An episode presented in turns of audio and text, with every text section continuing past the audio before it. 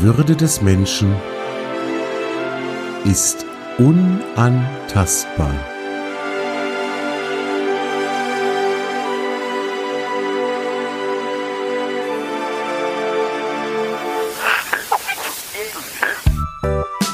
Artikel 1 Gedanken und Gespräche über Respekt, über Wertschätzung und darüber, wie wir all das in unserem Alltag umsetzen können. Artikel 1 ist ein Podcast von und mit Dimo Tapken.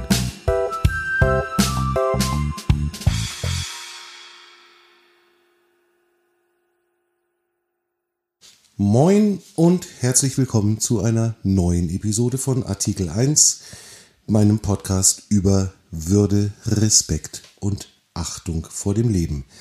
Ich habe heute einen Gast hier und zwar habe ich hier bei mir in meinem Wohnzimmer sitzen den Sifu Andi Thiel, EWTO Schulleiter und ich glaube Andi, das musst du uns erstmal schon ein kleines bisschen erzählen. Herzlich willkommen, schön, dass du da bist. Ich freue mich tierisch, mich mit dir zu unterhalten. Worüber? Das werden die nächsten Minuten, Stunden, wie auch immer zeigen. Wir werden sehen, wie lange das dauert. Andi, schön, dass du da bist. Erzähl doch mal, Sifu, EWTO, was stelle ich mir darunter vor? Also Sifu ist im Prinzip ein Titel, den man verliehen bekommt, wenn man es geholfen hat, seinen eigenen Schülern äh, praktisch zum Lehrergrad zu verhelfen. Es gibt verschiedene Graduierungen bei uns in der Europäischen Wing Chun Organisation, die man erreichen kann. Und wenn man es geschafft hat, seine eigenen Schüler erfolgreich zu machen, bekommt man diesen Sifu-Titel verliehen. Heißt nichts anderes als Vaterlehrer. Man hat sich wie ein Vater um seine Schüler gekümmert, um ihre Problemchen, die sie so haben, um ihre Sorgen. Wenn sie nicht weiter wissen, wenn sie nicht weiterkommen, hat man sie bei der Hand genommen und weitergeführt. Und ich nehme diesen Titel sehr ernst, ähm, hat auch einen geschichtlichen Hintergrund. Das Wing Chun hat vor circa 300 Jahren begonnen und hat als Familie begonnen mit Yim Wing Chun, ihrem Mann und ihrem Sohn. Und seitdem sind eben diese Anreden wie Vaterlehrer, Bruderlehrer, großer Bruder, große Schwester äh, auch hier mit etabliert. Und die EWTO, also Europäische Wing Chun Organisation, ist unser Dachverband. Wir haben im deutschsprachigen Raum circa 1000 Schulen und es ist ein Kampfkunstverband, der seit 50 Jahren sich auf die Fahne geschrieben hat, den Menschen Selbstverteidigung näher zu bringen. Das 50 Jahre, das klingt schon mal ganz schön überzeugend. Sifu, mein Lehrer, Vater, Vaterlehrer, damit habe ich mich jetzt dann schon mal geoutet. Ich bin nämlich seit den Sommerferien jetzt 2019 auch dein Schüler. Ich habe tatsächlich also jetzt auch angefangen, Wing Chun bei dir zu lernen und äh, habe in den ersten Trainingseinheiten, die ich bei dir erlebt habe, sehr schnell das Gefühl gehabt, geil, das muss ich mal im Podcast mit den Leuten ähm, ein bisschen besprechen. Denn es ist ja zunächst mal ein bisschen ein Widerspruch. Da werden wir nachher im, im weiteren Gespräch auch noch äh, sehr stark drauf eingehen. Dieses Thema äh, Selbstverteidigung, Kampfkunst würde man jetzt nicht direkt mit ähm, Artikel 1, die Würde des Menschen ist unantastbar, in gewisser Weise Gewaltfreiheit in Verbindung bringen. Aber ich glaube, da kriegen wir den, den Dreh kriegen wir noch. Das, wir haben ein ziemlich langes Vorgespräch jetzt gehabt. Ähm, da kommen wir noch hin, dass das eben doch kein Widerspruch ist. Ich möchte jetzt gerade mal ein bisschen prahlen. Und zwar prahlen mit dem, was du so alles kannst und machst und tust. Ähm, ich habe mir von deiner Webseite mal runterkopiert, was du alles bist, was du alles machst und kannst. Ähm, ich war angemessen beeindruckt und du hast mir jetzt dann eben im Vorgespräch gesagt, naja, das nicht mehr so ganz aktuell. Äh, ich lese jetzt mal vor, was ich alles gefunden habe und dann ergänzt du mal, äh, was da noch alles dazu gekommen ist. Also auf deiner Internetseite steht äh, Trainer Wing Chun zweiter Grad oder wie ja, ist das denn? Es gibt wie in jeder anderen Kampfkunst oder wie in jedem anderen Sport oder Kampfsport auch, gibt es einen Übungsleiter, das ist immer das Erste, was man macht, und dann gibt es verschiedene Trainergraduierungen. Ähm, kennt jeder aus dem Fußball, da gibt es eine A-Lizenz, eine B-Lizenz, eine C-Lizenz. Bei uns ist das dann einfach mit Zahlen betitelt. Im Wing Chun bin ich mittlerweile Trainer 4. Mhm, Trainer 4, okay.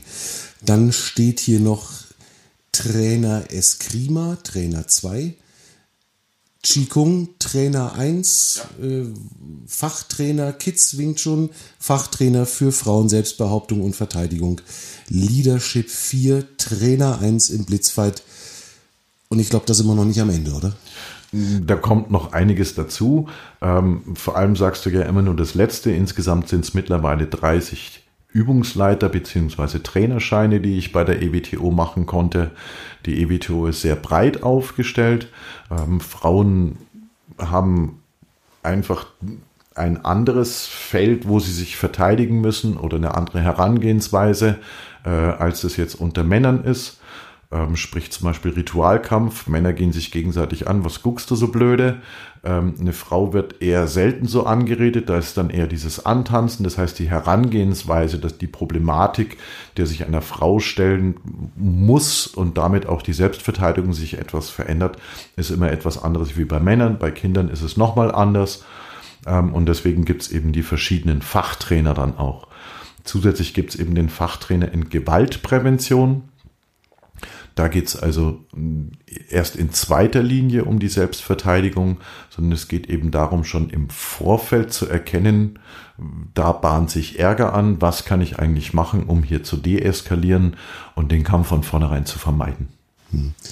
Das ist einer der Aspekte, die mich unglaublich interessieren an der ganzen Geschichte, wo ich auch tatsächlich merke, natürlich, wir lernen in unseren Trainingsstunden uns zu verteidigen auf Angriffe, aber einen ganz großen äh, oder ganz großes Augenmerk legst du tatsächlich auch immer wieder drauf, uns klarzumachen, das Beste ist es eigentlich, den Kampf zu vermeiden. Das heißt, zu antizipieren, da kommt Stress auf mich zu und dann in kürzester Zeit abzuwägen, kriege ich das noch abgewendet oder muss ich mich jetzt tatsächlich verteidigen? Ist jetzt das Kämpfen angesagt?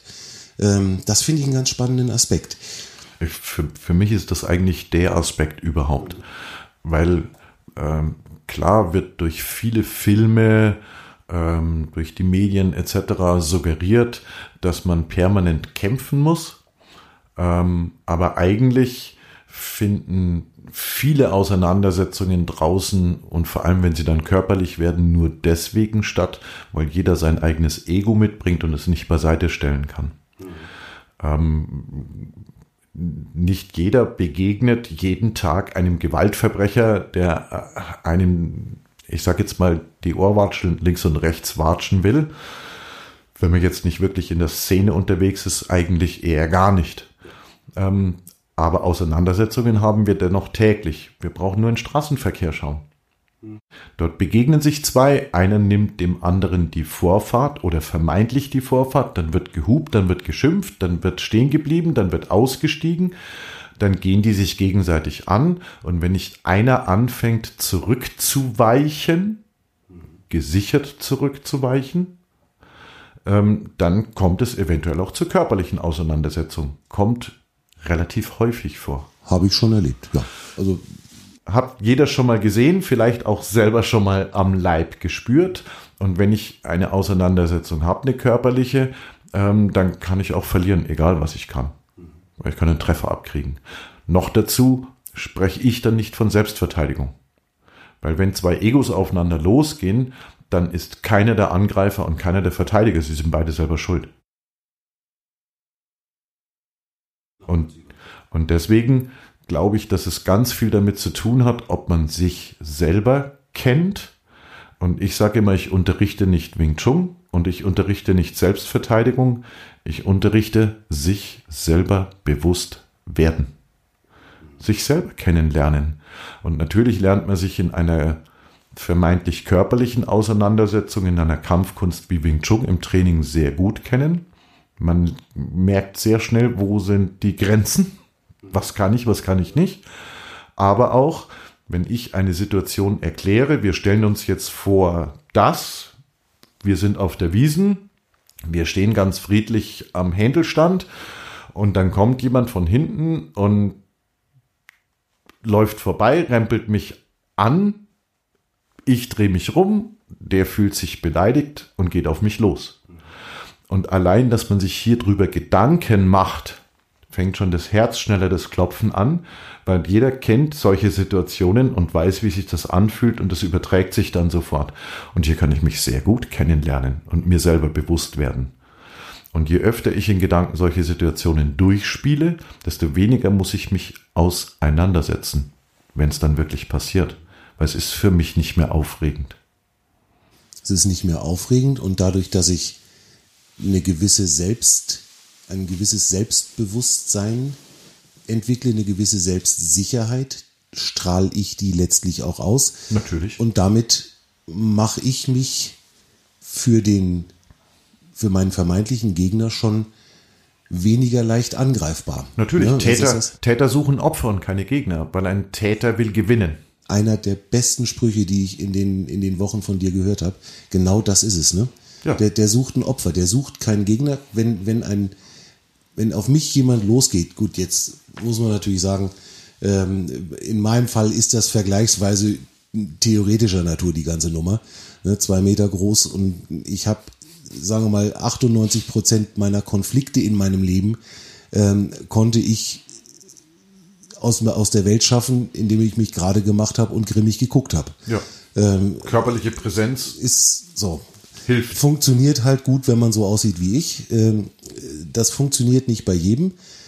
Aber was ich halt auch merke, ist, dass selbst bei mir dieses, dieses Training, jetzt bin ich ja noch ein absoluter Frischling, ne? ich bin jetzt das vierte Mal, glaube ich, im Training gewesen, ähm, dass auch das schon in mir was auslöst und in mir ein, ein anderes Selbstverständnis auslöst.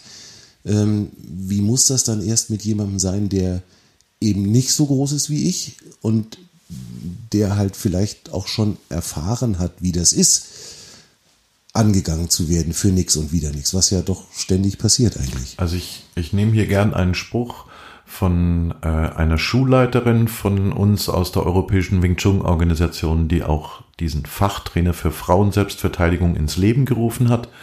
Das ist eine Kung Fu Meisterin, heißt Sabine Makrott aus Kassel. Und sie hat gesagt, dass ich mein Wing Chun draußen auf der Straße noch nie benutzen musste. Und sie ist nicht sonderlich groß. Aber es ist schön zu wissen, dass ich es im Rucksack dabei habe. Das stärkt meinen Rücken und im Notfall kann ich es auspacken. Und das strahlt man dann auch glaubhaft aus. Und um nochmal auf den Spruch einzugehen, Täter suchen Opfer und keine Gegner. Wenn jemand Täter ist, dann möchte er gern Macht haben und Macht ausüben, aus den verschiedensten Gründen, ob er jetzt wirklich nur eine Kasse am, an der Tankstelle ausräumen will oder ob es ihm einfach gefällt, wenn jemand vor ihm kuscht. Ich sage gerne mal Schulhof oder das Klassenzimmer, weil da spätestens da fängt es eigentlich an.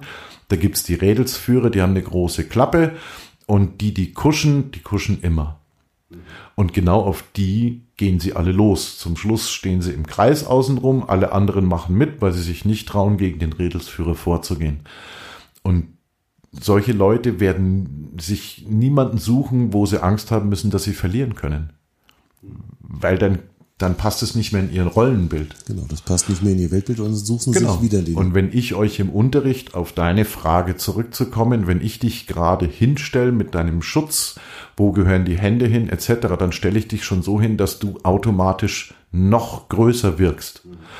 Und der, der Mensch lernt nicht allein durch Nachdenken, sondern der Mensch lernt eigentlich, wie ganz viele Tiere auch, durch Zuschauen, Nachmachen und durch das körperliche Nachmachen den Geist, ich sag sogar befeuern und das dann in Fleisch und Blut übergehen zu lassen. Das heißt, körperliche Arbeit bringt auch immer den Geist vorwärts. Ja, unbedingt.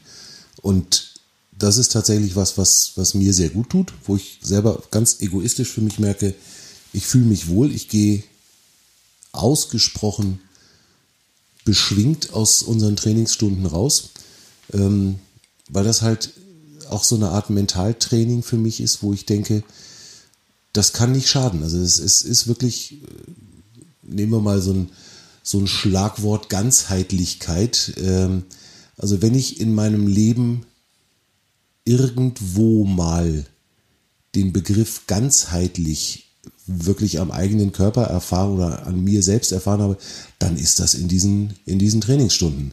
Ich gehe da sogar gern noch einen Schritt weiter.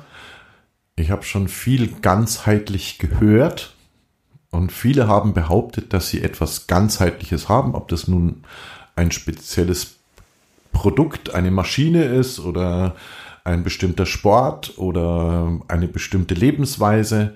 Ich habe das schon ganz oft gehört, aber wie du das gerade schon gesagt hast, am eigenen Leib gespürt und auch wenn ich drüber nachdenke, was, wie, wo in der EBTO alles unterrichtet wird, ähm, dann ist es das erste wirklich ganzheitliche Konzept, was ich persönlich kennengelernt habe. Weil es ist auf der einen Seite ist es für meine Selbstverteidigung, auf der anderen Seite ist es für mein körperliches Wohl, weil ich hier, egal aus welchem Fitnessgrad heraus ich jetzt komme und mit Wing Chun anfange, das kann wirklich jeder machen, weil jeder sich so bewegt, wie er ja. sich bewegen kann. Dafür bin ich der beste Beweis. Da, da, nehme ich mich nicht aus, weil als ich mit Wing Chun angefangen habe, standen auch ein paar Kilos mehr auf der Waage und ich habe mich nicht mehr wirklich wohl gefühlt. Und als ich damit angefangen habe, habe ich relativ schnell gemerkt, dass es meinem Körper gut tut. Wie du so schön sagst, man kommt dann auch beschwingt aus einem Training raus. Das heißt, es tut auch meiner Seele gut. Ja, ich, ich nehme da was mit, ich kann mich mal auspowern, ich kann aber auch mit, mit in einem familiären Umfeld eigentlich auch etwas miteinander trainieren.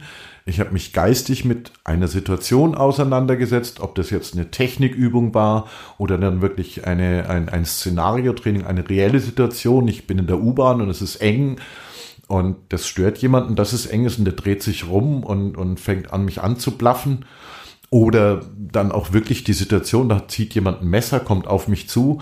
Du hast es schon selber erlebt, dass, dass ich da auch ganz viele verschiedene Szenarien auspacke. Das heißt, ich habe mich auch geistig damit auseinandergesetzt. Und wenn man dann merkt, oh, heute hat es besser geklappt wie letzte Woche, dann hat man auch noch ein positives Erlebnis, vielleicht sogar ein Aha-Erlebnis gehabt. Es hat das erste Mal wirklich funktioniert. Ich habe es verstanden. Ja. Ich, ich habe es, also mein, mein Körper hat es verstanden, was ja. ich da machen muss. Ja, ja genau. Ich mhm. setze mich mit meinem Mut auseinander, weil die, die meisten Menschen, die zu mir kommen, haben eher Bedenken, mal wirklich in eine, in eine Pratze zu hauen, haben Bedenken, mal laut mit der Stimme zu werden, zu werden, haben Bedenken, sich mal groß zu machen. Sie machen sich eher klein. Deswegen kommen sie ja zu uns, zu mir. Und das löst immer ganz viel aus. Und wie gesagt, allein deswegen ist es schon auch, kommt dem Ganzheitlichen sehr nahe. Ja, den Eindruck habe ich tatsächlich auch. Jetzt ist es ja so, du bist seit 2009 Mitglied in der EWTO, wenn ich das richtig mitgekriegt habe. Ganz genau. Hast dann deine eigene Schule gegründet. Ähm, ja, nicht die, sofort. Nein, nicht, nicht sofort, aber irgendwann hast du mal eine Schule ja. gegründet. Ähm, führst die, so wie ich sehe, sehr erfolgreich. Hast Schüler, die mit großer Begeisterung ähm, zu dir kommen. Ich erinnere mich noch, der erste, der erste Abend, wo ich mit meiner Tochter zu dir kam, ähm, da standen wir so ein bisschen verloren auf der Straße draußen rum, weil wir dies nicht sofort gefunden haben. Da kam der Robert und hat uns ganz freundlich, ihr sucht doch bestimmt die, die Wing Chun Schule. Und ich gesagt, okay, äh, ja. Ja, kommt mal mit, zeige ich euch gleich und dann stelle ich euch auch den gleich den Andi mal vor. Und das war so ein, so ein total offenes auf uns zugehen und äh, jetzt ist der Robert auch einer, der wirklich ganz, ganz authentisch, ganz freundlich, ganz offen auf uns zugekommen ist. Der hat uns gleich mitgenommen und hat gleich erzählt, ja, dann müsst ihr hier hinten rum, geht mal mit, ich zeige euch das und dann so. Ich glaube, dieses familiäre ist auch das, was mich dann im ersten Moment so gepackt hat. Dieses, dieses offene, freundliche, ähm, ich kann es ja auch hier jetzt in, im, im Podcast nochmal erzählen, eigentlich bin ich zu euch dahin gefahren, weil meine Tochter gesagt hat, sie will das machen und Papa, wir müssen da mal hin. Ich soll, ich will mir das mal angucken. Und dann haben wir uns mit dir unterhalten und dann hat die Annalena sehr schnell gesagt, das mache ich, Papa. Und dann hat der Papa gesagt, ich auch. Für mich ist das familiäre die Grundvoraussetzung gewesen, es überhaupt zu machen. Ich muss dazu sagen, ich komme aus einer sehr sportlichen Familie. Mein Vater war früher Turner. Später hat er auch Sport und Chemie studiert, dann auf Lehramt, hat es also auch unterrichtet und hat äh, über die äh, über den Turnverein äh, sind auch Firmen an ihn herangetreten. Wir haben hier was entwickelt. Es war damals die Firma Nissen, die haben ein Trampolin entwickelt, haben ihm das hingestellt, also das Großtrampolin, und haben gesagt, da probiert mal ein paar Sachen aus, weil ihr macht am Bodenturnen, macht ihr auch Saltos mit Schrauben, da könnt ihr sie vielleicht besser üben. Und das hat ihnen so gut gefallen, dass sie sogar eine eigene Trampolinabteilung gegründet haben.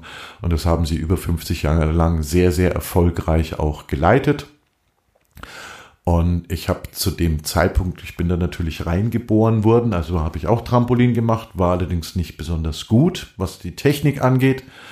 Ich war gerne dort, ähm, habe auch mir viele andere Sachen angeguckt, im Leichtathletik, im Tanzen, im Tischtennis, im Handball, da teilweise bis zur Bundesliga rauf ähm, im Rudern. Ich habe ganz, ganz vieles ausprobiert, bin aber immer wieder, wenn es dann darum ging, sich entscheiden zu müssen, weil Wettkampfzeiten oder Trainingszeiten sich überschnitten haben, immer wieder zum Trampolin zurück, obwohl ich da nicht so gut war wie in anderen Sachen, ähm, weil dieses familiäre für mich wichtiger war als der sportliche Erfolg. Und als ich das Wing Chun kennengelernt habe, das ist eine lange Suche gewesen, teilweise sehr passiv, aber auch aktiv ähm, habe ich festgestellt, dass hier die, die EBTO, äh, um es nochmal auszusprechen, die Europäische Wing Chun Organisation, ist von Großmeister Kernspecht gegründet worden und als ich ihn kennengelernt habe, ähm, kam ich als kleiner Popel-Schüler da auf den Lehrgang und er als Groß-Großmeister zu mir und, oh, wer bist denn du? Dich habe ich ja noch nicht gesehen. Ähm, und dann durfte ich zehn Minuten lang mit ihm zusammen etwas üben. Und wenn ich bisher zu irgendwelchen Großveranstaltungen von Größen gekommen sind im Sportbereich, bist du an diese großen Menschen gar nicht hingekommen. Du hast sie von Weitem gesehen, du wusstest, wie sie heißen, aber teilweise konntest du ihnen nicht mal die Hand schütteln. Und jetzt kommt der zu dir und dann fängt er an, dich zu schubsen und sagt dir jetzt, versuch mal damit umzugehen. Mhm. Ja. Total spannend, ähm, weil genau das auch mein Gefühl ist. Jetzt hast du gerade vom Großmeister Kernspecht geredet. Zu Anfang haben wir dich vorgestellt als Sifu Andi Thiel. Das sind ja alles Formulierungen, das ist eine, eine Terminologie, die da verwendet wird, ähm, die dem Außenstehenden erstmal sehr ungewohnt anmutet. Ähm, ich erlebe das selber auch mittlerweile, kommt mir das gar nicht mehr so komisch vor. In den ersten Stunden war es für mich schon ein bisschen befremdlich, mich zu Beginn und zum Ende einer Trainingsstunde vor den Fotos der Großmeister zu verneigen, die ja bei uns in, der, in dem Trainingsraum auch hängen, äh, uns gegenseitig voreinander zu verbeugen, uns zu begrüßen. Ähm, das sind so Dinge, die kenne ich bestenfalls aus, bestenfalls aus irgendwelchen Filmen vorher und habe damals immer so gedacht, hä, muss das eigentlich sein? Warum, warum macht man sowas? Äh, welchen Zweck oder verfolgt das einen Zweck? Mir war es bisher nicht so wirklich klar, was das, was das für einen Nutzen bringen soll, ob es überhaupt einen Nutzen bringen kann.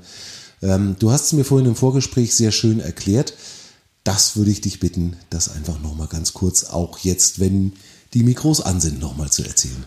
Also grundsätzlich, äh, ich fange da gern etwas kleiner an. Grundsätzlich, wenn man sich trifft, ähm, dann guckt man nicht aneinander vorbei, sondern man guckt sich an und man begrüßt sich. Da gibt's äh, je nachdem, in welches Land man auf der Welt gibt, hundert, hunderte von verschiedenen Ritualen, die sich im Lauf der Geschichte ähm, eingebürgert haben. Hierzulande gibt man sich die Hand. Ähm, in den asiatischen Ländern eher weniger, aber man verbeugt sich voreinander. äh, gibt es auch verschiedene Arten, wie man sich verbeugt. In Japan sieht es völlig anders aus wie in China. Aber eigentlich ist es immer eine Respektsbekundung. Ähm, ganz früher, also als ich noch Kind war, ist mir noch beigebracht worden, der Jüngere muss zuerst. Mhm. Vielleicht sagt ja. ihr das auch noch Aber was. ja, haben wir alle gelernt. Ähm, das fand ich damals genauso befremdlich, wie du wahrscheinlich jetzt das bei uns im Trainingsraum am Anfang eher komisch fandest. Ich als, ich nehme gerne so ein Wort, wenn ich vor jemanden Respekt habe und überlege mir, was heißt Respekt. Und wenn man da mal in den Ursprung dieses Wortes geht, dann kommt es aus dem Lateinischen. Das Verb dazu ist respektare. Und das heißt nichts anderes als zurückschauen. Und ich nehme das gerne wörtlich, weil wenn ich die Großmeister bei mir als Fotos an der Wand habe und mich vor ihnen verbeuge, dann verbeuge oder verneige ich mich vor deren Arbeit, die sie schon geleistet haben, weil ohne dass sie so lange an dem gearbeitet hätten, wäre das nicht das, was es heute ist und vielleicht gar nicht da. Und wenn man jetzt das Wing Chun ist 300 Jahre alt oder circa 300 Jahre alt, ganz genau weiß man das nicht, weil das am Anfang im Geheimen weitergegeben worden ist. Wenn man da zurückguckt, diese Großmeisterlinie, zehn Stück an der Zahl, wenn man diese 300 Jahre zurückguckt, wenn da nicht einer angefangen hätte, das zu beginnen und der nächste das noch ein bisschen größer gemacht hätte und dann noch die Idee dazu und so ist es weitergegeben worden in der Tradition und so ist es auch gewachsen, ähm, dann kann man da sehr weit zurückschauen. Das heißt, der Respekt wird ganz schön groß. Ohne dass man das jetzt als Religion bezeichnen muss oder als, oh, und ich, ich drücke es mal ein bisschen flapsig aus, man muss hier keine Stiefel lecken. Aber vor der Arbeit des anderen Respekt haben, finde ich eine gute Sache. Absolut, absolut. Das heißt also auch hier diese, diesen Terminologien mit Großmeistern, das ist im Prinzip letztlich nichts anderes als eine klare Einordnung oder ein, eine Möglichkeit, ähm, die Strukturen oder die, die Leistungen der anderen jeweils auch zu honorieren. Das hat nicht wirklich was religiöses. Ne? Nein, also das, überhaupt das, Das ist so mein, mein erster Gedanke gewesen, den ich, den ich hatte und habe so überlegt, Mensch, was ist denn das hier eigentlich? Äh, ist das, ist das jetzt irgendwas, was eine komische Sekte. Eine, eine komische Sekte ist oder ein, ein, äh, ein Geheimbund, äh, in den ich jetzt beitrete und wo ich dann irgendwann was in den Arm tätowiert kriege und mein Leben lang nicht mehr wieder rauskomme. Ähm, ja, ich bin das mittlerweile. Kommt noch. Das, das, das kommt noch, aber. Ähm, Nein, Scherz ja. beiseite. ähm, ich ich erkläre das gerne auch äh, mal völlig praktisch. Ähm, bei uns in Deutschland äh, eins der höchsten Güter, die wir haben, ist Brot. Egal, wo du auf der Welt hingehst, das, was du bei uns unter Brot kriegst, kriegst du woanders auf der Welt nicht. Außer jemand aus Deutschland ist dorthin gegangen und verkauft das dort. Ähm, es ist eine sehr, sehr lange Tradition. Und nicht zuletzt beim Brotbacken, aber auch beim Schmied, also bei so ganz äh, äh, urtümlichen Berufen, beim Steinmetz etc. gibt es einen Meisterbrief. Und wenn es jemand geschafft hat, einen Meisterbrief zu erlangen, hatte er damit die Berechtigung, einen eigenen Laden, eine eigene Firma, wenn du so willst, aufzumachen. Das hat sich im Laufe der Jahre auch ein bisschen geändert oder der Jahrzehnte, Jahrhunderte, Jahrtausende. Nicht mehr für alles braucht man einen Meisterbrief, aber gerade bei sowas wie Brotbacken, beim Bierbrauen ähm, ist das noch so. Da hat man zuerst hat man seinen Gesellen gemacht, vorher war man der Auszubildende, davor war man ganz früher sogar nur der Laufbursche, um überhaupt die Berechtigung zu bekommen. Ähm, und wenn man diesen Meister, der jahrelang seine Arbeit verfeinert, verbessert hat, nicht respektiert, dann kann man von, von ihm auch nichts lernen. Das hat mit Religion nichts zu tun, nur weil man seinen Meister grüßt und ihn ehrt oder ihm Respekt kundgibt, ähm, finde ich, hat nichts Religiöses, sondern das ist einfach, ähm, einfach eine Ehrung für die Arbeit, die der geleistet hat und er dann auch noch bereit ist, sein Wissen mit mir zu teilen. Und jedes Mal, wenn wir äh, Traditionen kommt von dem Wort, ich gehe wieder ins Lateinische, tradere heißt nichts anderes wie weitergeben. Ähm, und dadurch, dass jemand Wissen angeeignet hat und es weitergibt und das dann wieder weitergegeben wird, wächst es jedes Mal, weil es kommt jedes Mal was dazu. Ja, weil, weil jeder, äh, die, die Zeit ändert sich, äh, eine neue Idee kommt dazu, du bist ein anderer Mensch, denkst vielleicht aus einer anderen Richtung drüber nach und somit wird das Ganze größer. Es wächst. Und dann finde ich, kann man dieses Tradere, dieses Weitergeben, diese Tradition, dieses Ehren mit der Verbeugung am Anfang, auch wenn der Großmeister das gar nicht weiß, weil er ist ja nicht da, ist ja bloß sein Foto. Ist ja nicht wie bei Dumbledore, der dann wirklich zuguckt aus dem Bild heraus. Ähm, Finde ich, gehört das einfach dazu. Für mich ist das, ist, ist es auch eine Ehre, dass ich das unterrichten darf.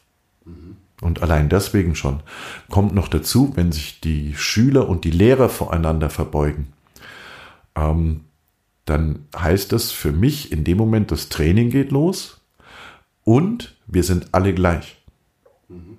Ich als Lehrer bin nicht besser als der Schüler. Ich habe vielleicht mehr Wissen und ich habe schon mehr Fehler gemacht als der Schüler, aber ich bin deswegen kein wertvollerer Mensch um vielleicht auch deiner Frage ein bisschen vorwegzugehen oder äh, die Frage zu beantworten, ob das was Religiöses hat. Nein, diese Verbeugung heißt, ich respektiere dich als Mensch, deine eigenen persönlichen Grenzen, ich respektiere das Leben. Hier kommt auch das, das Chan oder Zen-Buddhistische ein bisschen zum Tragen. Respekt vor dem Leben und achte auf dich selbst. Das ist eine Achtungsbekundung ganz klare Trennung einfach äh, oder ganz klares Bekenntnis dazu, wir sind nicht besser oder einer ist nicht besser als der andere als Mensch, nur der eine hat schon mehr Erfahrung. Und ja. wenn es gut läuft, dann ist er bereit oder wie du es gerade gesagt hast, dann empfindet er es als Ehre, sein Wissen weiterzugeben ja. oder weitergeben zu können.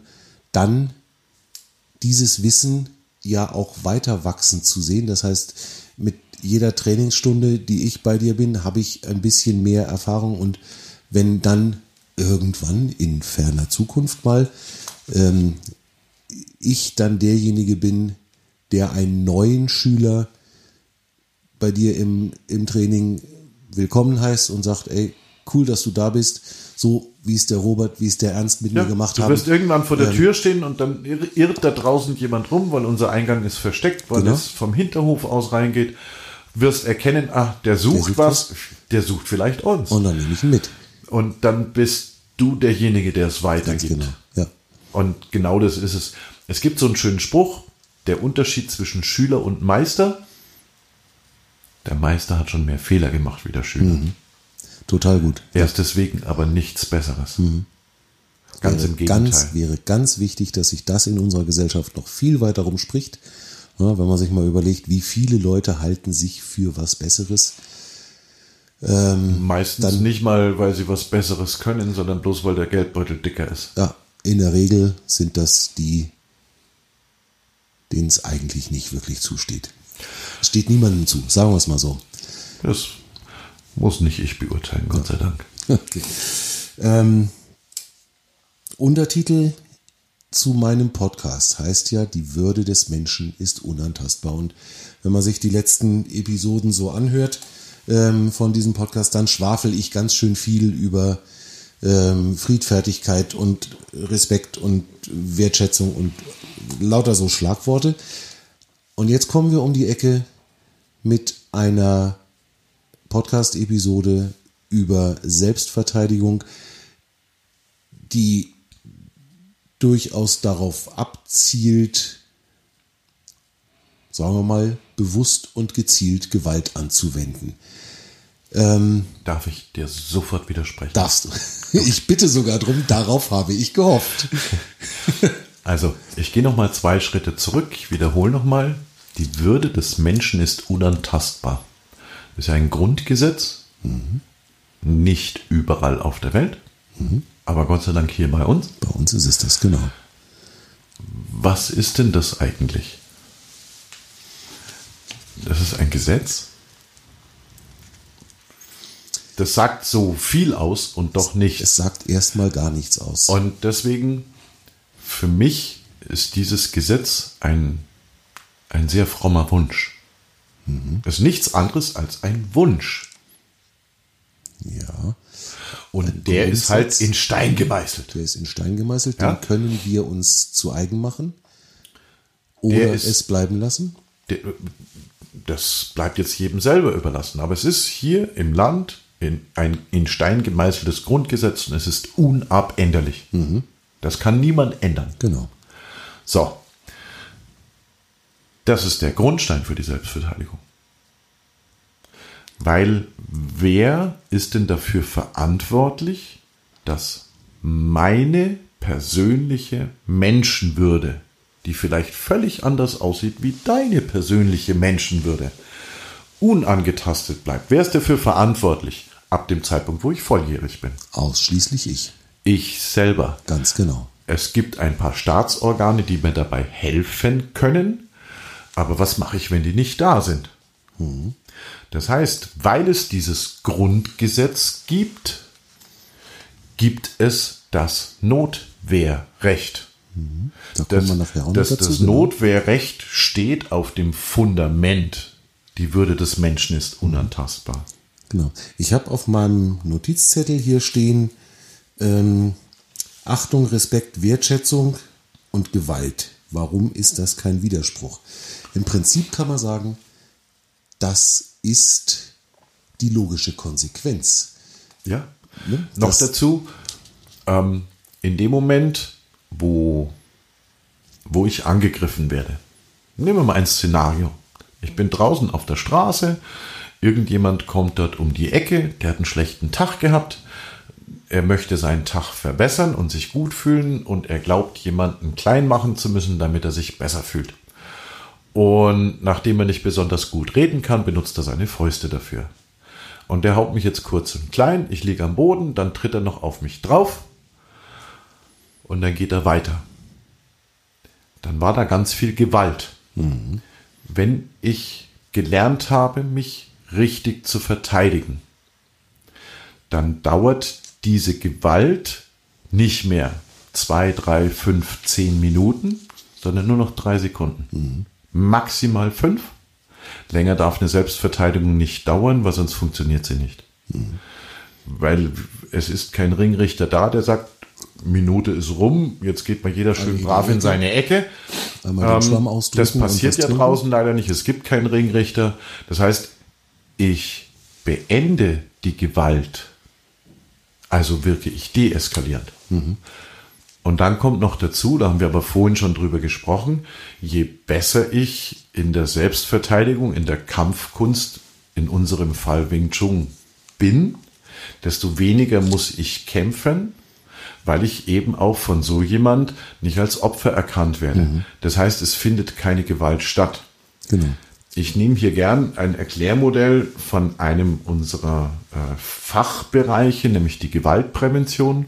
Wir gehen ganz viel an Schulen und unterrichten dort Gewaltprävention. Und das Konzept heißt Sicherheit nach Noten. Und jetzt geht es nicht darum, weil wir ja in die Schulen gehen, dass wir den Kindern Noten geben, sondern es gibt hier von der Note 6 bis zur Note 1 Möglichkeiten, sich selber zu beurteilen, in welcher Notenstufe befinde ich mich. Ich sage mal ganz kurz, wie das Konzept aussieht. Note 6 ist, ich werde bedroht und angegangen, geärgert, gehänselt, geschubst, gehauen und bringe keine Gegenwehr. Ich lasse es mit mir geschehen. Das ist die Note 6. Das ist wie wenn ich in eine, ich komme in die Klasse, der Lehrer sagt so, Zettel raus, wir schreiben eine Ex, ich schreibe meinen Namen drauf und sonst nix. Dann kriege ich eine 6. Ja. Es ist ohne Gegenwehr. Die Note 5 ist verhaltene Gegenwehr. Das heißt, ich drehe mich weg und ich wimmer vor mich hin. Oh, lass mich doch in Ruhe. Warum nimmst du immer mich? Das ist die verhaltene Gegenwehr. Das ist wie, ich schreibe irgendwas auf das Blatt, hat aber mit dem Thema nichts zu tun. Das ist die Note 5. Dann gibt's die Note 4. Und äh, das, die Abstufung gibt's in 4 minus bis 4 plus. Hier werde ich in Anführungszeichen gewalttätig beziehungsweise wehre mich mit körperlichen Techniken gegen Angriffe. Und das ist die Note 4. 4 minus bis 4 plus gibt verschiedene Möglichkeiten, sich körperlich zu wehren. Dann kommt die Note 3. Das heißt, ich schaffe es, die, die Tätlichkeit, die mich berührt, im Ansatz zu unterbrechen. Mhm. Es findet noch Körperkontakt statt, aber dadurch, dass ich im Ansatz den Täter dazu bringe, aufzuhören und er erkennt, uh, das wird nicht mehr so einfach und dann von Opfer. mir ablässt. Da habe ich einen Gegner, das ist kein Opfer. Ganz genau. Die Note 2 ist, bevor der überhaupt da ist, um mich berühren zu können, habe ich ihm klar gemacht mit meiner Körperhaltung, mit meiner Stimme, Mimik, Gestik, lass es. Mhm. Bei mir nicht. Und die Note 1 ist, ich werde nicht mehr als Opfer erkannt, wenn der irgendwo um die Ecke kommt, weil der von Weitem schon sieht, egal ob ich ihn anschaue oder nicht, uh, das könnte schwierig werden. Mhm. Und das hat nichts damit zu tun, dass wenn man in der Selbstverteidigung mal eine Notenstufe erreicht, dass man die immer behält, sondern jede Situation muss neu beurteilt werden. In welcher Notenstufe befinde ich mich gerade? Es geht nur darum, dass die Kinder feststellen, bin ich noch in der 4 minus oder bin ich schon in der 2 plus? Mhm. Und da geht es darum, dass ich meine Grenzen kenne oder erkenne, meine Grenze sichere und zur Not meine Grenze auch verteidige. Und wenn ich es schaffe, dass der andere meine Grenze auch erkennt, bevor er mich angreift, dann habe ich das höchste Ziel in der Selbstverteidigung erreicht. Mhm. Und genau darum geht's. Das heißt aber nicht, dass ich das immer schaffe. Das kann auch mal wieder eine 4 minus werden. Ne? Und dann brauche ich das auch. Und dann, ja, genau. Und dann ja. ist das letztlich auch wieder okay. Wenn ich aber dann das zum Anlass nehme, beim nächsten Mal wieder zu gucken, komme ich wieder auf eine 3 oder auf eine 2. Ja. Jetzt kommt aber noch dazu, ich habe ja gesagt, so ein Kampf, wenn ich mich verteidige, dauert drei bis fünf Sekunden. Das heißt, dass ich den Gegner in dieser kurzen Zeit zwar kampfunfähig mache oder versuche zum Aufgeben zu bringen, notfalls eben auch kampfunfähig mache, verletze ich ihn viel weniger, wie wenn wir zehn Minuten lang volle Kanne aufeinander eintreten und einprügeln. Das heißt, ein minimalstes äh, äh, ähm, ähm, Gewaltpotenzial und das nicht aus einer Aggression heraus, sondern aus einer Strategie heraus, um den Kampf sofort zu beenden. Das tut ihm gut, das weiß er nur nicht. Das weiß er nur nicht, genau. Äh, klar, aus seiner Sicht verliert er den Kampf, ähm, aber das steht dann nicht im Widerspruch, sondern wie gesagt, je länger sowas dauert, desto schlimmer wird es nachher. Mhm. Ja. Jetzt haben wir schon öfter mal über Artikel 1 geredet. Im Artikel 2 im Grundgesetz steht im Absatz 2 wörtlich, jeder hat das Recht auf Leben und körperliche Unversehrtheit. Die Freiheit der Person ist unverletzlich. In diese Rechte darf nur aufgrund eines Gesetzes eingegriffen werden. In, deinen, in unseren Trainingsstunden erweiterst du diese Aussage des Artikel 2, ähm, denn du sagst in unseren Trainingsstunden, jeder hat das Recht auf körperliche, geistige und seelische Unver Unversehrtheit. Also warum? Wir, wir unterrichten erstens unterrichten wir ganz viel Kinder und ähm, je jünger man ist, desto weniger versteht man etwas von körperlicher Unversehrtheit. Außer man kommt krank auf die Welt oder hat schon schlimme Krankheiten oder einen Unfall gehabt. Aber die meisten Kinder wachsen doch sehr gesund auf und können mit dem Begriff körperliche Unversehrtheit nichts anstellen oder relativ wenig. Ähm, mit dem Wort geistig ja, bis hin zu dem Wort Geisteswissenschaften ähm, auch nicht. Mit Seele, das hat etwas mit Fühlen zu tun. Wie fühle ich mich? Und ich sage immer, ein Kind kommt auf die Welt und fühlt. Das mag ich, das mag ich nicht. Wenn ein Kind auf die Welt kommt, kann es zwei Dinge auf Anhieb. Schreien und atmen. Schreien dann, wenn es etwas haben will oder etwas nicht haben will. Ich sage immer, ein Kind kommt auf die Welt und hat Wünsche und Nicht-Wünsche. Und wenn ein Kind etwas nicht will, dann wird es sich dagegen wehren. Das heißt, ein Kind kommt auf die Welt und macht Selbstverteidigung. Das mag ich nicht. Wenn man, gerade wenn dann Kinder etwas älter werden, man ballt drum, man kitzelt als Vater mit seinem Kind. Ich habe selber zwei Kinder, Sohn und Tochter, mittlerweile elf und 15 Jahre alt. Und man übertreibt das. Es schlägt um das Kind mag das nicht mehr. Das kann man relativ schnell im Gesicht feststellen, aber wenn man rumbalgt, dann kann es sein, dass man nicht immer ins Gesicht guckt, aber es kommt irgendein Au, ein Papa, ein was auch immer. Und hier kommt dann schon, ich wehre mich gegen etwas, was ich nicht mag oder nicht mehr mag. Bis gerade war es noch schön, jetzt ist es gerade nicht mehr schön. Das ist von Situation zu Situation anders. Und man kann noch einen Schritt weiter gehen. Das Kind sitzt im Kinderwagen, ist zwei Jahre alt, kann sich noch nicht wirklich artikulieren und noch nicht flüssig sprechen, kann so ein paar Worte, ähm, meistens Nein zuerst, nachdem sie Mama oder Papa gelernt haben. Jetzt kommt die Oma zu Besuch, hat das Enkelkind schon lange nicht mehr gesehen und busselt es von oben bis unten ab. Und das Kind sitzt im Kinderwagen mit erhobenen Händen, meistens vor dem Gesicht. So ein Ekel, man kann Ekel im Gesicht erkennen, das ist ein Gefühl. Das hat was mit der Seele, mit dem Fühlen zu tun. Und hier geht meines Erachtens das Grenzen kennen oder erkennen schon los. Ein Kind kennt seine Grenzen. Ein Lebewesen, das auf die Welt kommt, kennt seine Grenzen. Das hat aber darüber noch nicht nachgedacht. Das heißt, es hat mit geistiger Unversehrtheit noch nichts zu tun, aber mit seelischer Unversehrtheit, weil wenn man diese Grenze übertritt, ja, ich musste als Kind noch einem Erwachsenen die Hand geben. Das macht man so. Das gehört sich so. Und zwar die gute Hand. Ja, und nicht die falsche Hand, ganz genau. Ähm, und wenn ich jemanden nicht berühren will und dazu gezwungen werde, jemanden zu berühren, dann ist das ich drücke es jetzt mal hart aus, schon die erste Vergewaltigung. Mhm. Das ist sehr, wirklich sehr hart, aber im Kern der Sache ist es genau das. Es wird die Grenze übergangen. Mein Grundgesetz wird hier einfach mit Füßen getreten, sage ich jetzt mal. Ich, wenn, wenn, wenn Eltern ihre Kinder zu uns bringen ähm, und es findet ein Vorgespräch statt oder ein, ein Probetraining und dann ein Nachgespräch, dann warne ich die Eltern immer vor, weil die Kinder kriegen von mir dieses Grundgesetz erzählt. Ich lese es nicht vor, schon gleich gar nicht, wenn sie fünf, sechs, sieben Jahre alt sind. Ähm, es, es gibt da auch ganz tolle Bücher, Mein Körper gehört mir. Ist relativ bekannt, das packe ich dann aus und das lese ich auch mal vor.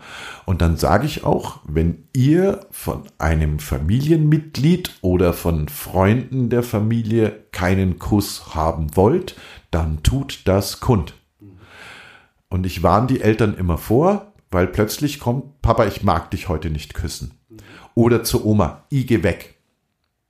Ich warne sie vor, weil das erschreckt erstmal, das trifft vielleicht auch die Seele der Oma etwas hart, aber wenn man ihnen von vornherein erklärt, das ist Teil der Übung und wenn man sich das das erste Mal traut, es auszusprechen, dann in vertrauter Umgebung, also in der Familie.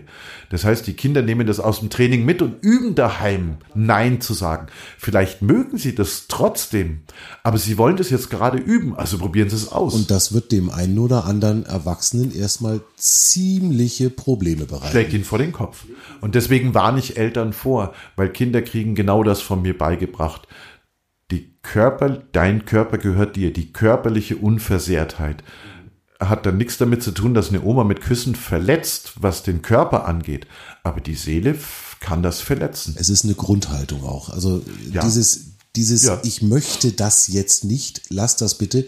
Und dann dem Gegenüber, dem Erwachsenen, nehmen wir Oma, Opa, wie auch immer, zur Pflicht zu machen, das auch zu respektieren. Ich glaube, da muss ganz, ganz viel auch bei den Erwachsenen passieren, gedanklich, das dann auch zu erkennen. Denn dieses, nee, ich möchte jetzt nicht, oder wie du es eben beschrieben hast, die Hände hochnehmen. ja, da drückt die Oma die Hände weg und schmatzt mir doch wieder auf die Stirn. Ja, und das glaube- ist genau der Punkt, da muss gelernt werden. Ähm, hm. Es heißt, über einen alten Baum verpflanzt man nicht so leicht. Ich glaube, dass die Erwachsenen das erst können, wenn diese Kinder, die das nicht zuletzt auch von uns gelernt haben, wenn die Erwachsene sind und eigene Kinder haben. Aber ich weiß aus Erfahrung aus meinem Freundesbekanntenkreis, und der ist relativ groß, nicht zuletzt durch meine Eltern, weil die sehr erfolgreich im Sport waren und auch da ganz, ganz viele Menschen ich kennenlernen durfte, dass ganz viele Menschen genauso denken wie ich. Jetzt habe ich das zu meinem Beruf gemacht. Ich bin hier der Profi, aber intuitiv hört ein Papa, wenn sein Kind Aua sagt, auf. Und deswegen glaube ich, ähm, dass gar nicht so viel gelernt werden muss. Ich glaube eher, es muss mehr ins Bewusstsein rein. Auf der anderen Seite, ähm, weil du sagst, das passt immer nicht dazu, Selbstverteidigung und äh, das Grundrecht, ähm, wenn, wenn in der Schule oder im Kindergarten, wenn da Rangeleien sind etc., wenn jemand auf mich zukommt und komisch guckt, dann kann ich doch mich einfach mal hinstellen, einen Schritt rückwärts gehen, meine Hände hoch und ihn fragen, was willst du von mir? Damit fängt doch die Selbstverteidigung schon an. Also Selbstverteidigung ist nicht, ich lerne den Handkantenschlag zum Hals und das aus allen erdenklichen Positionen heraus, sondern fängt an, ich stelle mich hin, mache mich groß, strecke meinen Zaun nach vorne, erweitere quasi damit meinen Schutz. Ja, es wird schwieriger, mich direkt zu attackieren, anzugreifen, zu küssen, was auch immer. Und das ist immer das, was ich von euch als erstes verlange. Selbst wenn wir nur eine Technikübung machen, verlange ich das von euch. Und das kriegen die Kinder auch. Und bei, mit den Kindern übe ich auch, die stehen am Eisstand an in einer Schlange und dann drängelt sich jemand vor. Und dann müssen sie den angucken und sagen, hey, warum drängelst du? Die dürfen den nicht die Nase platt hauen. Das heißt, wir machen ganz viele Übungen, bevor es eigentlich körperlich wird. Da sind wir wieder bei dem Ganzheitlichen. Ne? Das, Ja. äh, es ist eben nicht, auch in meiner Wahrnehmung, nicht primär das Kämpfen als solches, dass ich Nein. Da lernen möchte oder lerne, sondern es ist tatsächlich dieses ähm, äh, dieser Gedankenansatz und dieses, dieses Selbstverständnis für mich selber und für meine Umwelt zu entwickeln, da haben wir so ein schönes Schlagwort Mindset. Ne? Kursiert momentan überall, wo du hinguckst, reden die Leute vom Mindset. Das ist so quasi die Allzweckwaffe. Ne? Higher Self, Lower Self, was es da alles für wilde Geschichten gibt. Du sprichst mit Dingen, die ich nicht verstehe. Ist das auch gut musst du so. mir jetzt Ich- erklären. Kenne ich nicht. Mindset, Was bedeutet das? die Überzeugung äh, wird gerne verwendet ähm, als im Prinzip so eine, so eine Selbstbeeinflussung. Alles, was du erreichen willst, kannst du auch erreichen und wenn du dir das nur jeden Tag äh, 17 Mal vorsagst, dann wird das auch. Ähm, Okay, jetzt ist- weiß ich, was ist- es bedeutet. Ist eine Ja. so eine Geschichte, die gerade so in der Szene der Persönlichkeitsentwicklungscoaches und Trainer gerade sehr, sehr inflationär verwendet wird. Ist aber nichts Neues. Das ist nichts Neues, aber es ist momentan gerade der wirklich heiße Scheiß. So. Okay. Auf der, also mit dem, was Sie sagen, haben Sie ja, was Sie nur auch immer für ein Fremdwort dafür benutzen, haben Sie ja eigentlich auch recht. Ähm, wenn ich etwas gut können will, dann muss ich es mehr als einmal machen. Absolut, ja. Äh, ähm, ob ich mir das jetzt nur 20 Mal einreden muss, bis ich es endlich glaube, oder ob ich es 20 Mal üben muss, um es besser zu können. Ähm, ja, ein Olympiasieger wird nicht geboren, sondern der hat einen langen, steinigen Weg vor sich. Ähm, und wenn der nicht an sich glaubt, dann wird er auch nicht Olympiasieger. Ähm, wie gesagt, jeder Hochleistungssportler kennt das, ob das dann mit dem Wort Mindset oder mit was anderes ist. Ähm, spätestens seit Rocky, Ja, ja der, der musste jetzt kommen. Eye genau. of the Tiger, ja, ähm, genau darum geht's. Adrian! Ja, genau, das auch. Nein, aber genau darum geht's. Auch in der Selbstverteidigung. Ich kann mich nicht hinstellen und sagen, wieso willst du mich hauen? Lass mich in Ruhe. Das wird den nicht dazu bringen, aufzuhören. Ich muss den anfunkeln, ähm, dass dem von vornherein der Gedanke in den Kopf schießt, oh, könnte sein, dass ich hier nicht weit komme. Jetzt hätte ich gerade gerne tatsächlich ein, ein YouTube-Video-Podcast, weil im Moment, wo du gesagt hast, ich muss den anfunkeln, das hättet ihr jetzt mal sehen sollen, äh, liebe Hörer, wie der Andi mich da gerade angefunkelt hat. Ich habe aber hier, äh, das habe ich geklaut von meiner Tochter. Das kann die? Ähm, und das kann sie schon immer. Ich will nicht sagen, sie ist so auf die Welt gekommen, aber beinahe. Ähm, meine Tochter ist mittlerweile 15, wird jetzt im Dezember 16, macht seit über zwölf Jahren Judo, seit zehn, nein, seit neuneinhalb Jahren Wing Chun.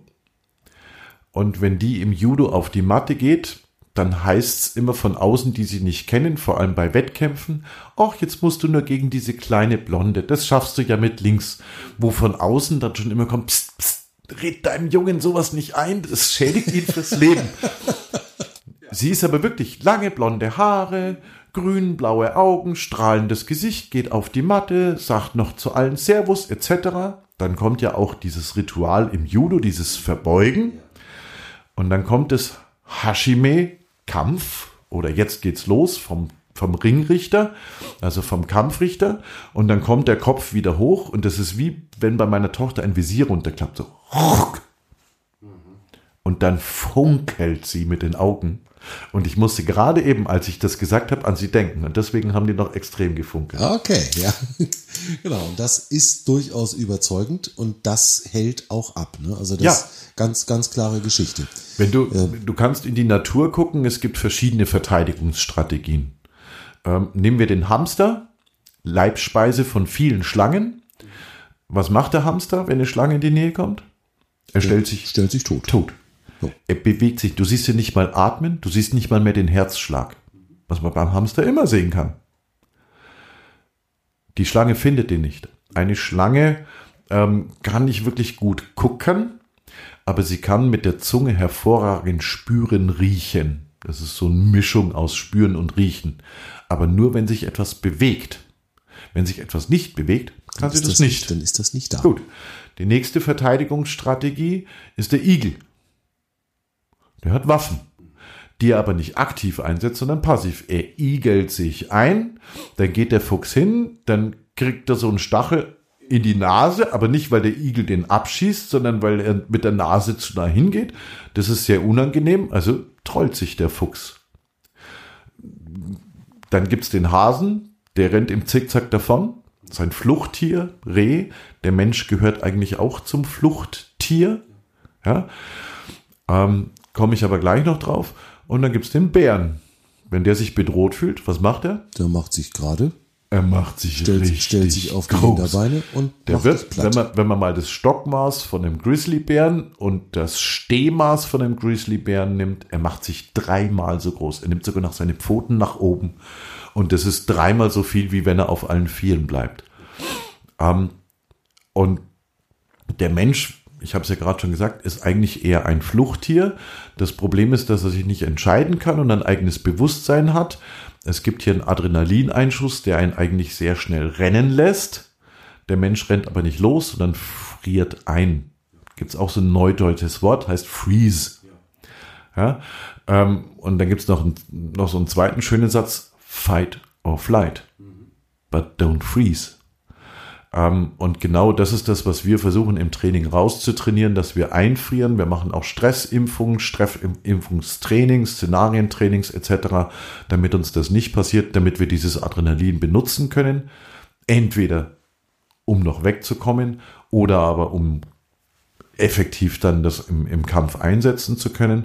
Auf der anderen Seite, und das mache ich mit Kindern schon, wir gehen im Kreis, machen uns klein und dann machen wir uns groß. Und dann machen wir uns klein und dann versuchen wir mal laut zu sein, wenn wir ganz klein sind, mit der Stimme auch. Und dann versuchen wir laut zu sein, wenn wir uns ganz groß machen. Also mit Kindern wird das Ganze noch spielerischer äh, einfach weitergebracht. Und da merkt man ganz deutlich den Unterschied. Und wenn sie groß sind, dann ist es ein wacher Blick, dann ist es ein geradeaus Blick, dann ist die Stimme, dann kann der Brustkorb auch, ja, ein Opernsänger wird sich niemals auf die Bühne kauern. Ansonsten kommt nur Wimmern raus. Kann ja sein, dass es zur Oper passt. Aber wenn er eine Arie schmettert, dann stellt er sich ganz gerade hin, um möglichst viel Luft in die Lungen zu bringen und das dementsprechend auch aus dem Körper rauszubringen. Und solche Sachen benutzen wir. Das heißt, diese Psychologie im Kampf ist für uns eigentlich viel, viel wichtiger. Wir teilen den Kampf auch in fünf, ähm, ich sag jetzt mal, äh, Abschnitte ein, weil ein körperlicher Kampf beginnt viel, viel, viel früher, bevor es körperlich wird. Weil wenn jemand ein Opfer sucht, dann macht er das nicht mit der Faust, sondern mit den Augen. Und das macht er unter Umständen aus 20 Meter Entfernung. Und das kann man schon sehen. Und dann hat der sein Opfer.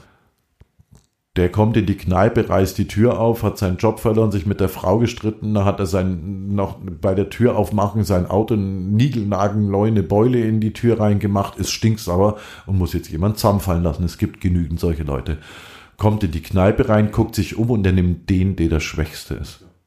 Und den geht er blöd an.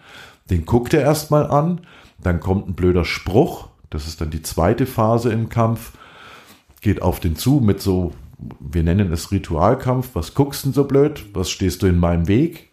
Er provoziert ihn, um nicht zuletzt herauszufinden, wie weit kann ich gehen.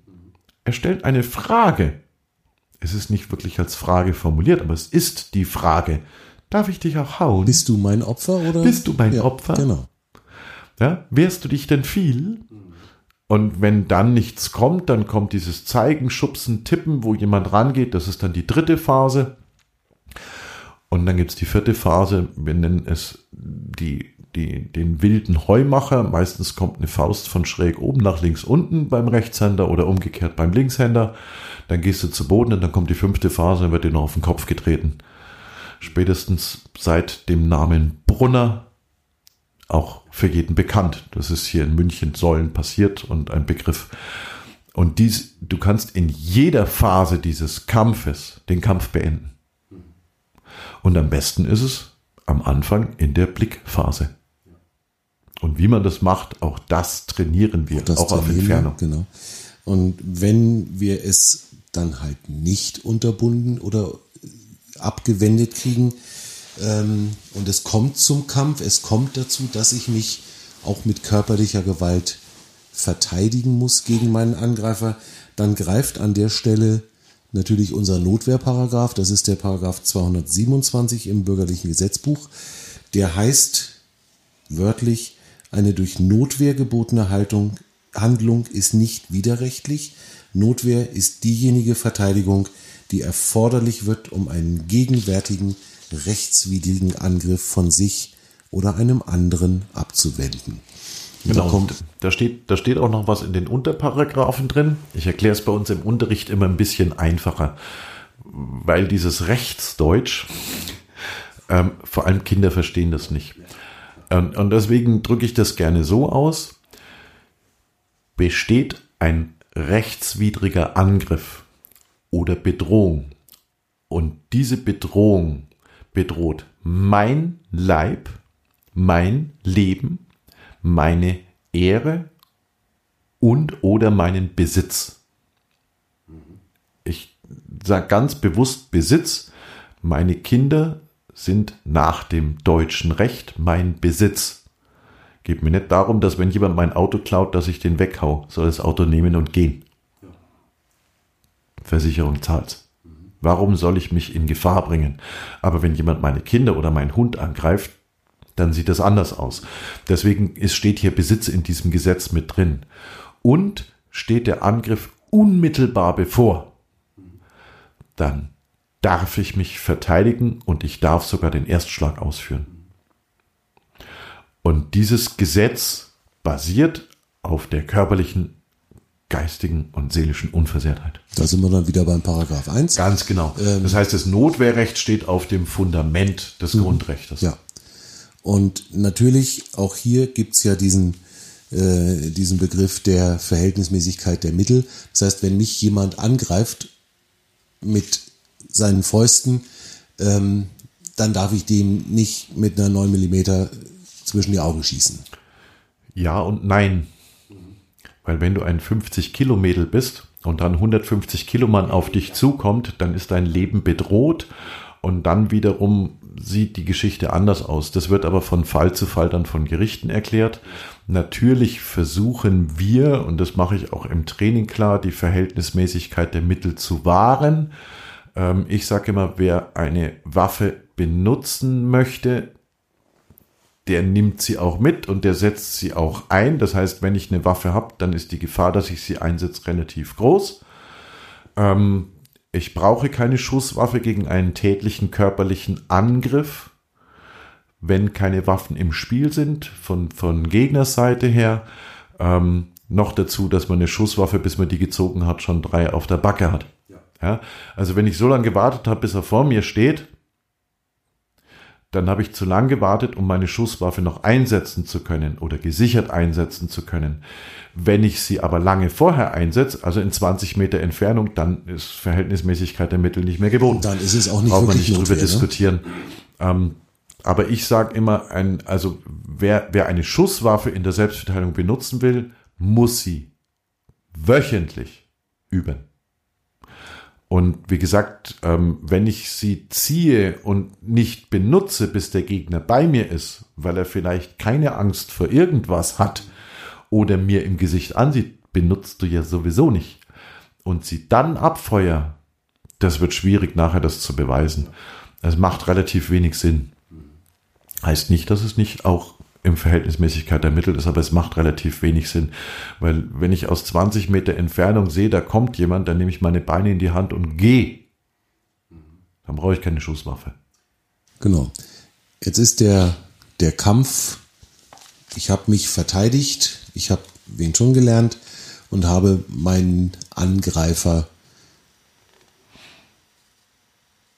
ausgeschaltet, sagen wir mal, Ja. der Kampf ist zu Ende. Ich habe ihn kampfunfähig Wie, gemacht. wie, ich habe ihn kampfunfähig gemacht. Wie geht's aus Sicht des Wing Chun Trainers jetzt weiter?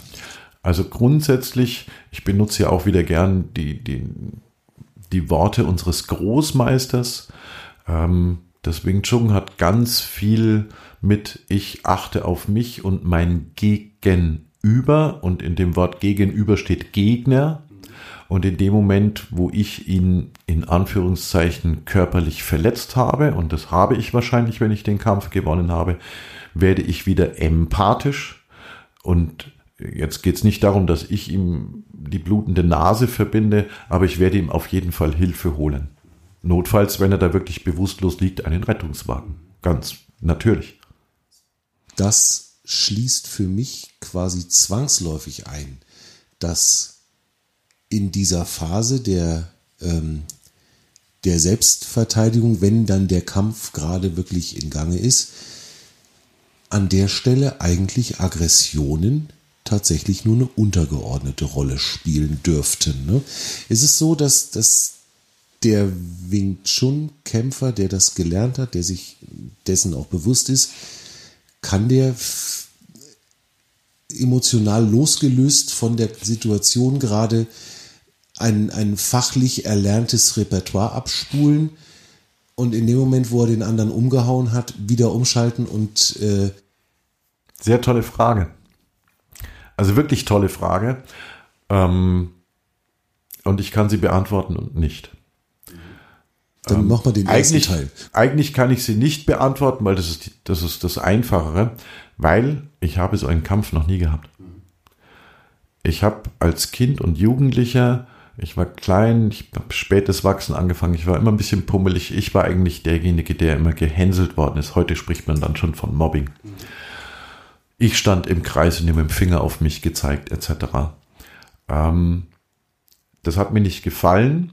Dadurch habe ich ein Gefahrenradar entwickelt. Ich wusste das damals nicht aus heutiger Sicht, als jetzt bin ich Profi und weiß, wie das alles heißt. Ähm, das heißt, ich bin nur sehr selten in diesen Kreis reingeraten, weil ich vorher gesehen habe, jetzt kommt's wieder und dann war ich weg. Ich habe mich rumgedreht, bin gegangen. Ich habe mich nicht beeindrucken lassen. Ich habe mich dünn gemacht.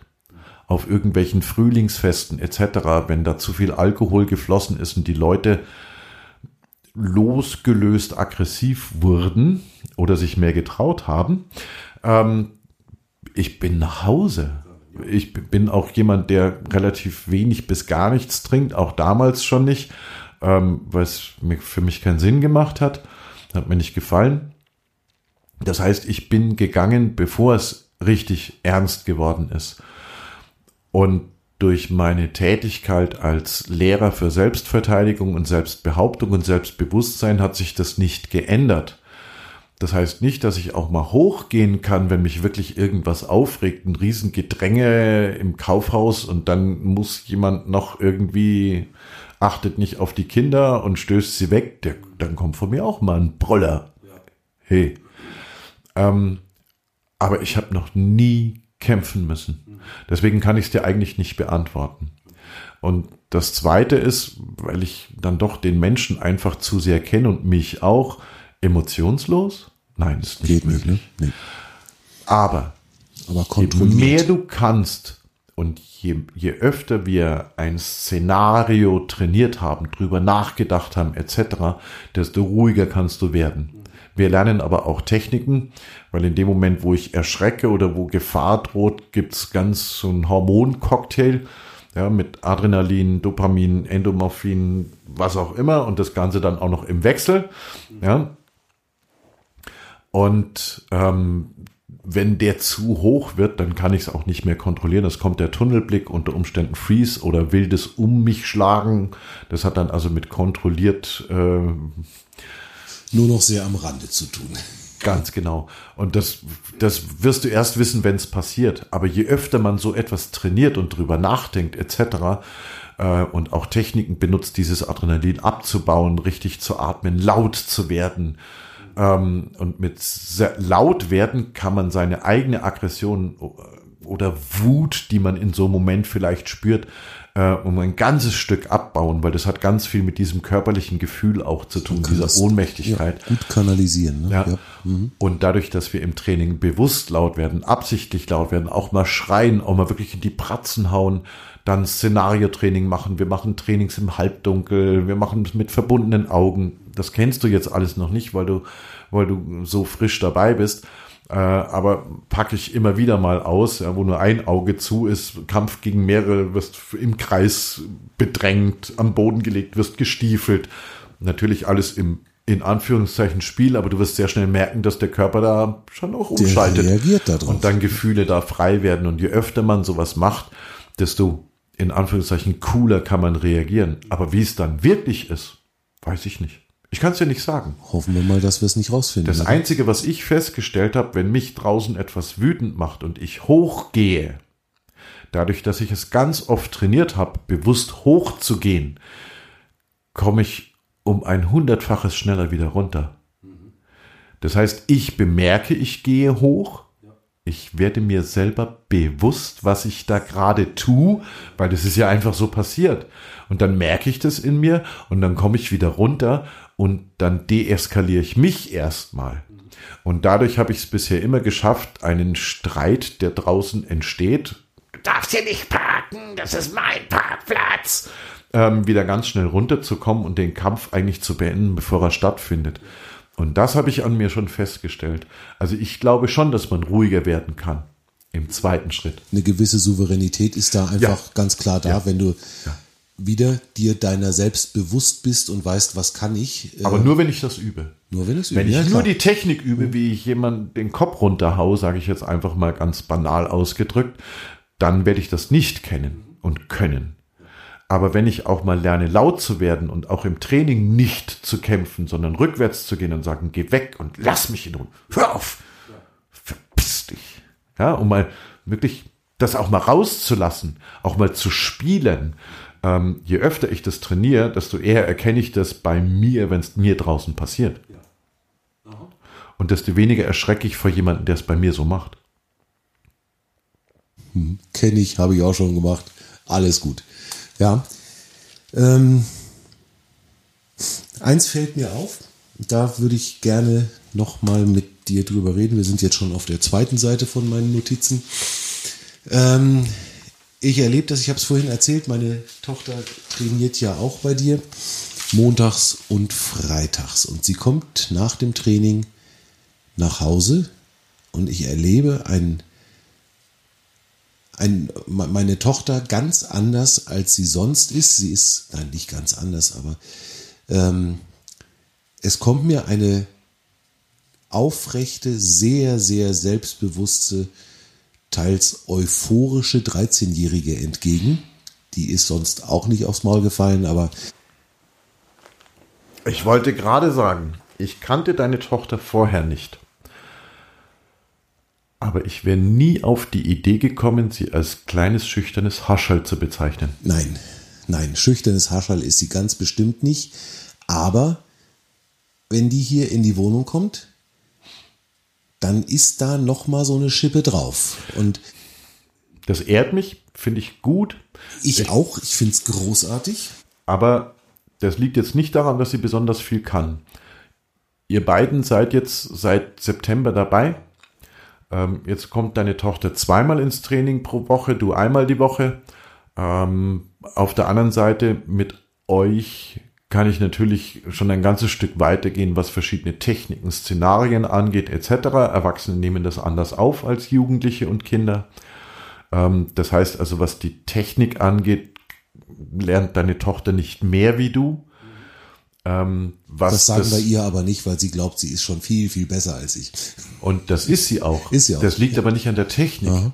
Weil du, sie kommt ja nicht rein und zeigt dir die Technik und legt dich aufs Kreuz sondern sie kommt hier rein und strahlt etwas aus, was du in dieser Form so bewusst noch nicht an ihr wahrgenommen hast. Ich sag immer, ich kann niemandem etwas geben, was er nicht schon vorher besitzt. Es kommt raus, aber ne, es, es, jetzt, es darf, es kommt sie, jetzt. Sie kriegt von mir die Erlaubnis, das zu sein, was sie ist. Und ich zeige ihr, wer sie ist. Und wenn sie bei mir im Training, wenn ich wenn ich sie bedrohe, weil das gerade zu der Übung gehört. Und ich mache das dann teilweise auch überraschend. Ich tippe jemand nur auf die Schulter, wenn er gerade mit seinem Trainingspartner am Üben ist. Und dann guckt er mich an, dann bedrohe ich ihn. Oder ich greife auch mal an, einfach auch mal auch als Überraschungsangriff etc. Äh, und das, das muss man eigentlich relativ häufig machen, dass einen diese Überraschungsangriffe nicht mehr aus dem Konzept bringen. Weil auch die gibt es. Nicht so häufig, aber es ist möglich, dass man einen Überraschungsangriff bekommt. Ähm, und wenn man nicht mehr drüber nachdenken muss, wie der Schutz aufgebaut wird, sondern das automatisch passiert, ich sage immer, es muss in Mandelkern rein, dann funktioniert es auch, wenn ich Todesangst habe. Und ähm, dann zeige ich ihr schon, wenn sie sich dann so klein macht und, uh, und ich weiß jetzt gar nicht, was ich tun soll, dann lache ich sie aus. Ja, ich, ich zeige dann, na, das funktioniert aber noch nicht so gut. Ähm, das heißt, ich zeige ja auch ihre Grenzen auf und ich mime das nach, wie sie sich gerade gibt. Das ist jetzt ein bisschen gemein. Ich halte ihr einen Spiegel vor. Und es gefällt ihr nicht, was sie sieht. Und beim zweiten, dritten Mal, wenn ich das so mache, kommt es schon anders. Sie steigt dann schon auch um. Und genau darum geht's. Aber das habe ich vorhin schon gesagt. Ich unterrichte nicht Selbstverteidigung. Ich unterrichte sich selber kennenlernen sich selber bewusst werden. Und das hat aber damit zu tun, dass jemand die Bereitschaft mitbringt, sich selber auch kennenlernen zu wollen. Und dir deine Tochter mitgebracht. Und, entschuldige, offener als du. Okay. Hat aber auch mit dem Alter zu tun. Weil ein junger Mensch noch nicht so viel gedankliche Barrieren aufgebaut hat. Das darf ich nicht, das kann ich nicht, das sollte man nicht tun, das gehört sich nicht. Das, muss das ist noch nicht so manifestiert in jemand, der noch Kind oder angehender so, Jugendlicher so ist. Verkopft. Und deswegen kann man, ja, deswegen kann man das mehr aufbrechen. Und, das ist der zweite Grund, mit den Jugendlichen mache ich mehr Spiele. Das heißt, auch dieses Spielerische etc., was dann natürlich auch ein euphorisches Hochgefühl bringt, mit Freunden, mit Bekannten, mit Menschen, die man mag, etwas zusammen machen und man kommt sich in der Selbstverteidigung doch sehr nahe. Ähm, das hat dann auch viel mit Vertrauen zu tun. Das gibt wieder Selbstvertrauen. Das heißt, es befruchtet sich gegenseitig. Als erwachsener Mensch, dann heißt plötzlich, jetzt soll man den Trainingspartner wechseln und dann steht mir jemand Fremdes gegenüber, vor allem als Beginner. Und dann hat, hat man da wieder eine natürliche Zurückhaltung und traut sich nicht so ganz das verlieren Kinder viel, viel schneller. Die sind viel kontaktfreudiger als wir Erwachsenen. Die sind da nicht so zurückhaltend. Und das ist das, was du bei deiner Tochter beobachtest. Aber ich habe das vorher schon gesehen. Schon im, schon im ersten Training. Da war sie natürlich zurückhaltender, weil ich bin hier die Neue. Aber das war im zweiten Training nur die ersten zwei Minuten. Und im dritten Training, oh, Annalena zeigt, Annalena. Jawohl, gut, super. Habe ich irgendwas vergessen, dich zu fragen, was ich dringend noch hätte fragen sollen, Andi? Vergessen zu fragen. Irgend- es kommt drauf an, was du wissen irgendwas- willst. irgendwas, Nein, was ich noch- etwas, was mir jetzt vielleicht abschließend ähm, noch ein bisschen ergänzen kann.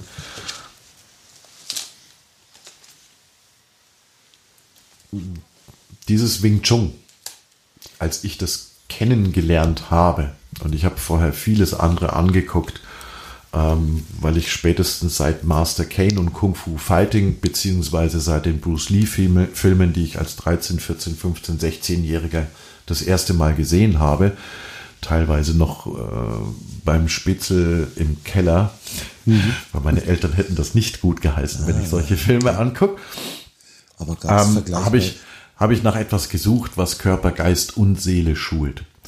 Ähm, und im Wing Chun habe ich das, habe ich das gefunden. Das ist noch gar nicht so lange her, das ist elf Jahre her, dass ich das Wing Chun das erste Mal selber ausprobiert habe. Gehört habe ich davor schon vieles, nicht zuletzt durch Bruce Lee. Bruce Lee hat mit Wing Chun angefangen.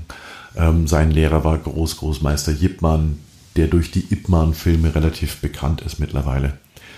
Ähm, ich habe aber auch festgestellt, und dass äh, jeder Wissenschaftler, der sich darüber Gedanken macht, wie man lernt, und zwar Kinder, Jugendliche und Erwachsene, das hat, äh, macht kaum einen Unterschied, dass das Körperliche das Geistige beflügelt. Wenn ein Kind bei einem Einschulungstest zum Beispiel eine Acht malen soll, dann will man da rausfinden, wie weit ist die Feinmotorik schon fortgeschritten. Man will die Schulreife testen. Ja, kannst auf einem Bein stehen, kannst eine Acht malen und so weiter. Das hat ja nichts mit Intelligenz zu tun und ob etwas, ein, ein Kind etwas weiß, sondern ob et, das Kind sich bewegen kann. Schreiben ist Ja. Bewegung. Be- ja. So, jetzt kriegt das Kind das vielleicht nicht hin, ja, vielleicht auch aus Aufregung. Dann lass das Kind eine Acht laufen. Vielleicht hast du ein Seil ausgelegt. Man nennt das Psychomotorik in der heutigen Zeit. Und danach kann es die Acht malen.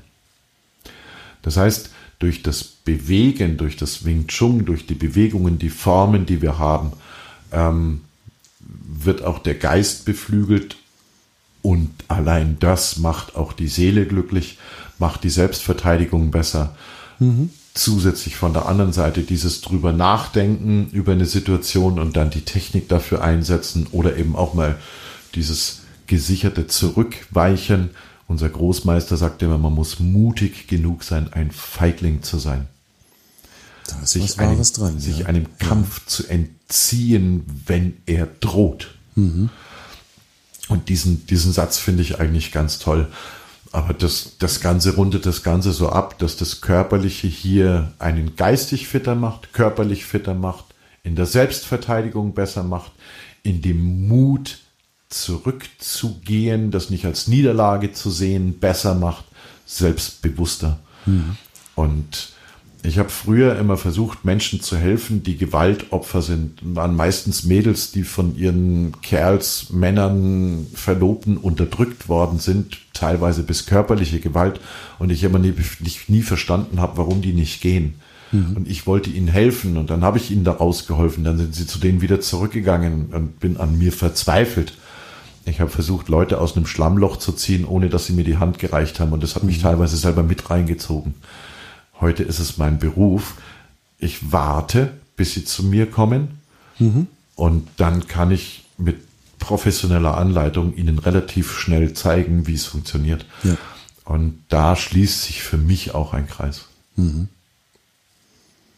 Gibt es denn noch irgendwas, was du mich unbedingt noch fragen willst? Fällt mir jetzt nicht wirklich was ein. Ich habe, wir haben vorhin schon gesagt, da kann durchaus irgendwann noch eine weitere äh, Episode dabei rauskommen, weil ich glaube, wir werden noch ganz schön viel zu sprechen haben. Aber ich glaube, das, was du gerade gesagt hast, das können wir super als Schlusswort stehen lassen. Es schließt sich ein Kreis. In deinem Gefühl, du trägst etwas nach außen, was ich ganz großartig finde. Ähm, und ich bin sehr gespannt, wie das sich weiterentwickelt. Ich freue mich auch auf jedes nächste weitere Training. Ja. Mit jedem, einmal mit dir, aber auch mit jedem, der dann noch zusätzlich kommen mag und mit allen, die schon da sind. Mhm. Das ist etwas, was ich sehr gerne mache. Vielleicht noch als abschließender Satz, wobei ich den nur geklaut habe. Unser Großmeister Oliver König aus Österreich hat einmal gesagt, ich habe den besten Job der Welt. Ich habe etwas gefunden, was mir so viel Spaß macht, dass ich nie wieder arbeiten gehen muss. Andi, vielen Dank, dass du dir die Zeit heute genommen hast. Sehr gerne. Das lassen wir so stehen und auf viele, viele weitere coole Trainingsstunden. Vielen Dank auch für dich, auch für das heutige Gespräch. Danke.